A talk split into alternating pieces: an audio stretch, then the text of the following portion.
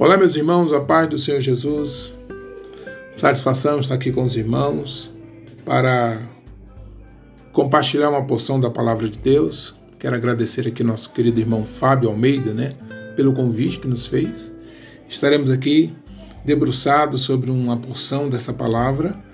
E antes de a gente adentrar ao nosso assunto, quero dizer aos irmãos, deixar claro aqui de antemão, que todos nós é, independente do grau de amadurecimento no qual nós estejamos agora, nós somos, de alguma forma, abençoados por Deus. Obviamente que não na sua plenitude, porque é um caminho paulatino, né? é gradativo, mas somos sim abençoados por Deus. Acontece que a palavra de Deus ela nos dá instruções para que a gente é, consiga cada vez mais desfrutar da plenitude das bênçãos de Deus. O texto que tem em mãos aqui, no livro de Hebreus, no capítulo 5, versículo 11 ao 14, retrata muito bem esse aspecto que a gente vai tratar aqui com os irmãos em breves palavras. No versículo 11, o escritor está dizendo que ele tinha muitas coisas ainda para explicar àquela comunidade de Hebreus, mas era difícil fazê-lo porque eles haviam se tornado tardios para ouvir ou indolentes ou, ou preguiçosos nessa caminhada da fé. E no versículo 12 ele fala assim: Porque vocês já deviam ser, ser mestres pelo tempo que vocês têm, mas vocês a, a, ainda têm a necessidade de, de que novamente alguém venha dizer para vocês os princípios elementares dos oráculos de Deus. Vocês não podem ainda se alimentar do alimento sólido, mas vocês precisam ainda de leite. É o que diz o texto. Vocês são crianças ainda, né?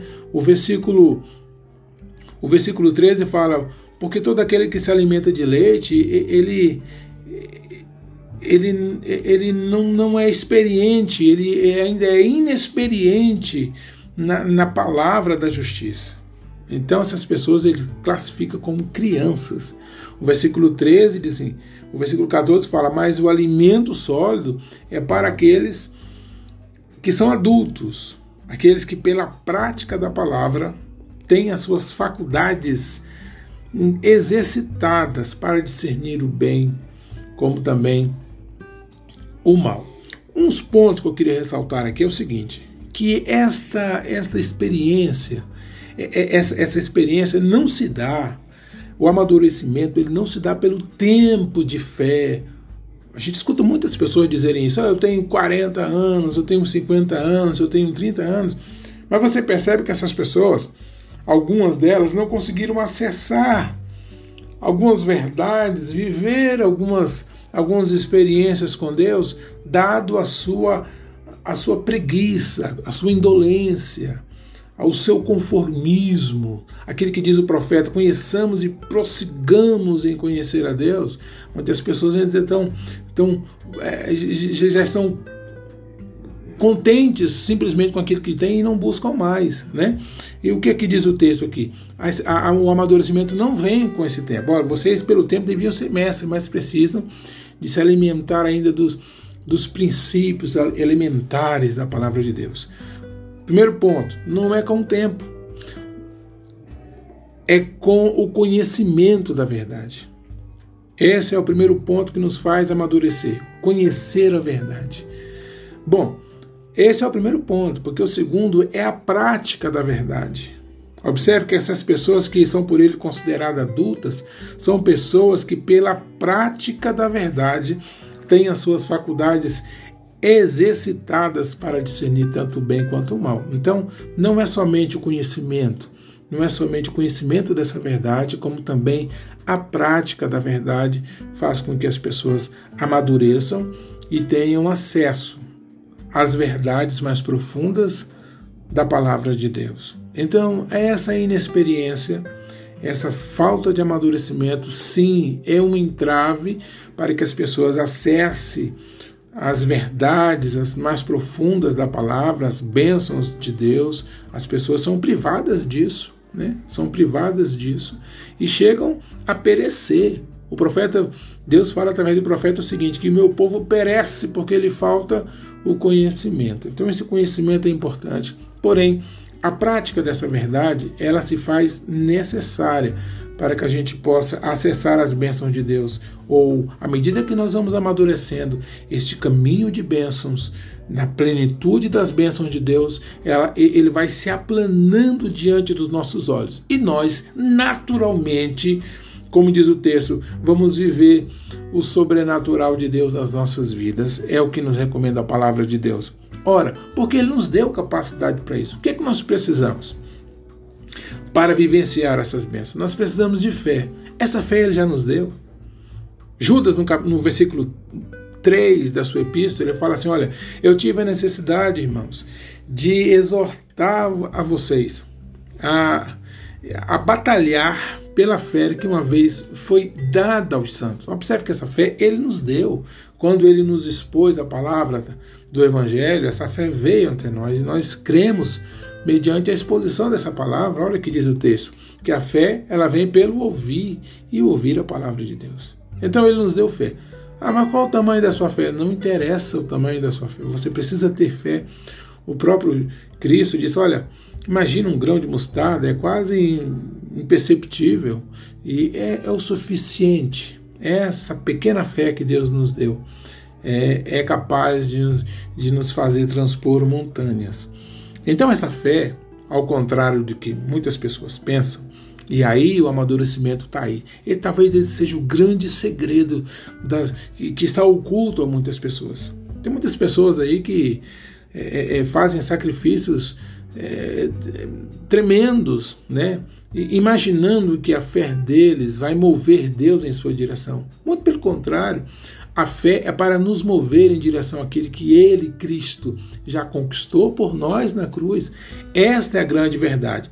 Essa é a verdade. E a prática dessa verdade vai nos fazer com que a gente amadureça e a cada dia que passar, de maneira paulatina, este caminho de bênçãos vai se aplanando diante dos nossos olhos, como disse, e nós vamos trilhar o caminho de, das bênçãos que ele já conquistou por nós na cruz.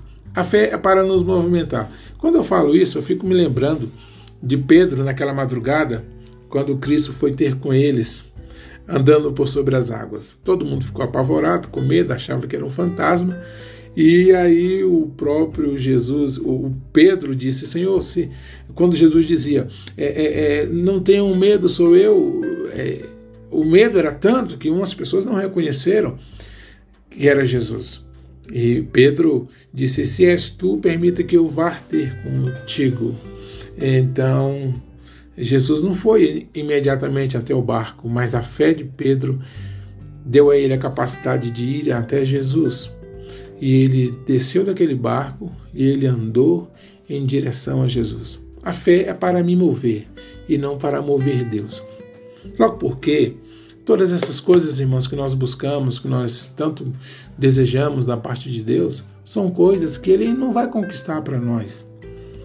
A gente não tem que esperar que Deus venha, porque isso Ele já fez. Ele já veio. Ele já conquistou para nós todas essas bênçãos. Às vezes, a nossa imaturidade faz com que a gente é, nos comportemos como aquele filho daquele senhor, o irmão do filho pródigo. Quando ele volta do campo, que ele vê aquela, aquele festejo na sua casa, voz de júbilo, e quando alguém informa para ele, o teu irmão voltou, teu pai pagou uma festa para ele aí agora, ele ficou magoado por quê? Porque ele não sabia de uma verdade. Ele dizia para o seu pai: Pai, ele é aborrecido com o seu pai. Dizia: Pai, há quanto tempo eu estou aqui? Trabalho para tu de graça, faço tudo aqui, te sirvo e tu nunca me deste um cabrito para que eu possa me alegrar com os meus irmãos. Qual era a verdade que ele não sabia, meus irmãos? Qual era a verdade que ele não sabia? O pai teve que dizer a ele, lembrar ele, dizer assim: Meu filho, o que, é que você está me dizendo? Tudo que é meu é teu é para você desfrutar das bênçãos que das coisas que eu tenho. Então imagine, irmãos, a gente está esperando que Deus venha trazer algo para nós, quando na verdade Ele já trouxe. E o que a gente precisa amadurecer no conhecimento da verdade. E segundo, amadurecer na prática da verdade. Essa palavra tem que ser verdade na minha vida, tem que ser verdade na sua vida. Aí sim nós vamos esquecer, porque às vezes estamos brigando por causa de um cabrito. Como magoado o filho dizia: Nunca me deste um cabrito. Deus tem muito mais para nós, muito mais para você. Que Deus abençoe a sua vida. Mova-se e viva a plenitude das bênçãos de Deus na sua vida. Que Deus abençoe, que Deus abençoe a todos. É... Oro para que essa palavra caia em boa terra e que os em corações sedentos pela verdade da palavra de Deus. Que Deus abençoe.